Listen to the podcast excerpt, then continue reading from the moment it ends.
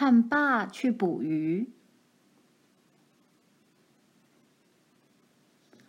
罗兰越听妈谈学校的事情，就越不想到学校去。他不知道他怎么能够整天都远离这条小溪。他问妈：“哦，妈，我一定要去学校吗？”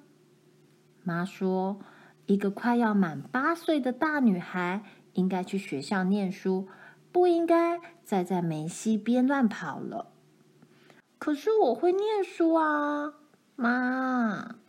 罗兰恳求着妈：“求你不要叫我到学校去，我会念书的。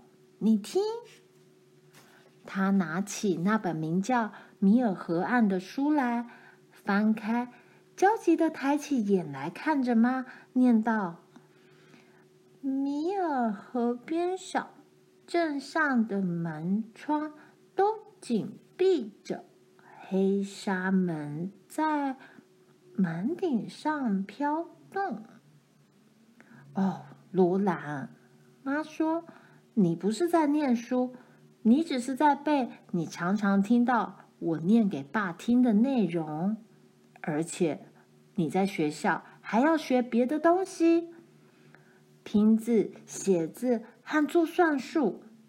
不要再说了。星期一早晨，你跟玛丽开始上学去。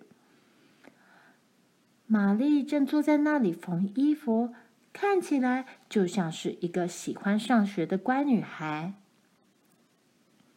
爸在鞋顶小屋外面用锤子敲打着什么。罗兰突然很快的跳出来，爸的锤子差点打中他。哎呀，爸说，差点打到你了。我早该料到你会冲出来的，小宝贝。你总是叫人伤脑筋。哦，你在做什么，爸？罗兰问他。他正把盖房子剩下来的一些窄木板钉在一起，做一个捕鱼的陷阱。爸说：“要不要帮我忙？你可以把钉子递给我。”罗兰把钉子一根一根递给他。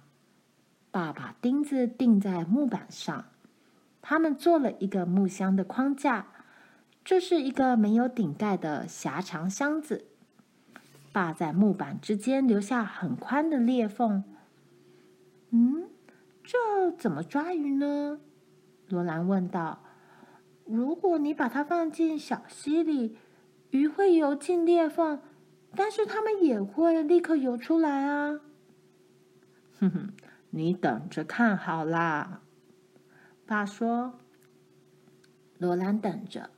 不久，爸把锤子和钉子放开，把捕鱼陷阱扛在肩膀上，说：“你可以来帮我。”罗兰牵着他的手，在他身边蹦蹦跳跳，走下圆丘，越过平地，来到小溪这儿。他们沿着低低的堤岸走，经过梅树丛，这里的堤岸比较陡一些，小溪也变窄了一点。流水声比较响，爸走下堤岸，挤过树丛，罗兰也跟着钻了过去。一道瀑布出现在他们面前，水流顺畅的流到瀑布边缘，快速坠落下来，响起轰隆隆的声音，接着又从最底下涌上来，打着旋，然后快速的跳开流走。这种景象，罗兰是永远看不厌的。但是他必须帮爸设陷阱。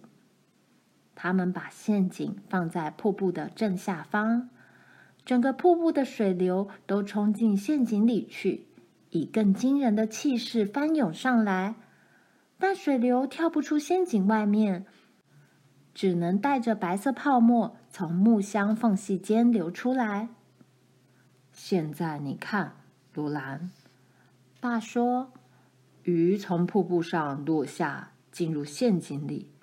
小鱼会从裂缝中游出来，可是大鱼就游不出来啦。它们又不能往瀑布上爬，所以只好在箱子里游来游去，等我来把它们捞出来。刚好这时有一条大鱼从瀑布上滑下来，罗兰尖声大叫：“看，爸，看啊！”爸的双手在水里抓住那条鱼，把它取出来。他们看了看这条银色的肥鱼，随后爸又把它放回到陷阱里去。哦，爸，我们能不能留在这里，等捉够了鱼当晚饭吃？嗯，我得去盖草泥仓房，罗拉。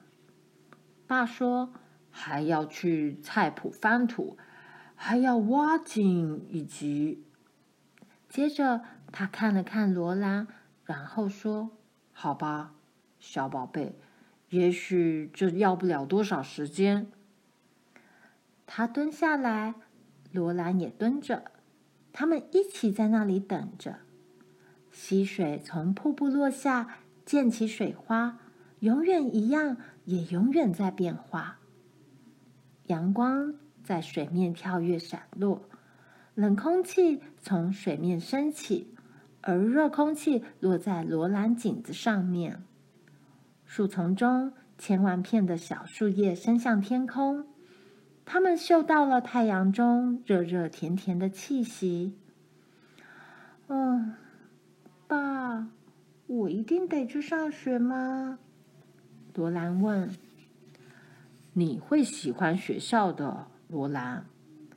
爸说：“嗯，我比较喜欢这里。”罗兰悲叹道：“我知道，小宝贝。”爸说：“可是，并不是每一个人都有机会学习念书、写字和算术的。”你妈跟我认识时是个教师。当她跟我到西部来的时候，我答应过她，我们的女儿会有机会念书。我们停留在这里就是为了这个原因。这里距离一个有学校的城镇这么近。你现在快要八岁大了，玛丽马上就是九岁，这是你们开始念书的时候了。你有念书的机会，应该要知道感激，罗兰。啊，是的，爸。罗兰叹了口气。就在此时，另一条大鱼滑下了瀑布，在爸还没有抓到它之前，又有一条落下来了。爸割下一根有插尖的树枝。从陷阱里取出四条大鱼来，把它们串在树枝上。罗兰和爸回到家里去，手上拿着摆动尾巴的鱼。当妈看见这些鱼时，他的眼睛睁得圆圆的。爸把鱼头切掉，把它们的内脏掏出来。他教罗兰如何去鳞，他去掉三条鱼的鱼鳞。而罗兰也快刮完了一整条鱼，妈把鱼沾上玉米粉，放进油里煎。他们把这些肥美的鱼拿来当晚饭。你总是有主意的，查尔斯。妈说：“春天已经来了，我们还正在想，不知道该靠什么过日子呢。”爸在春天不能打猎，因为这时所有的兔子。都在窝里生小兔子，小鸟都在窝里生蛋。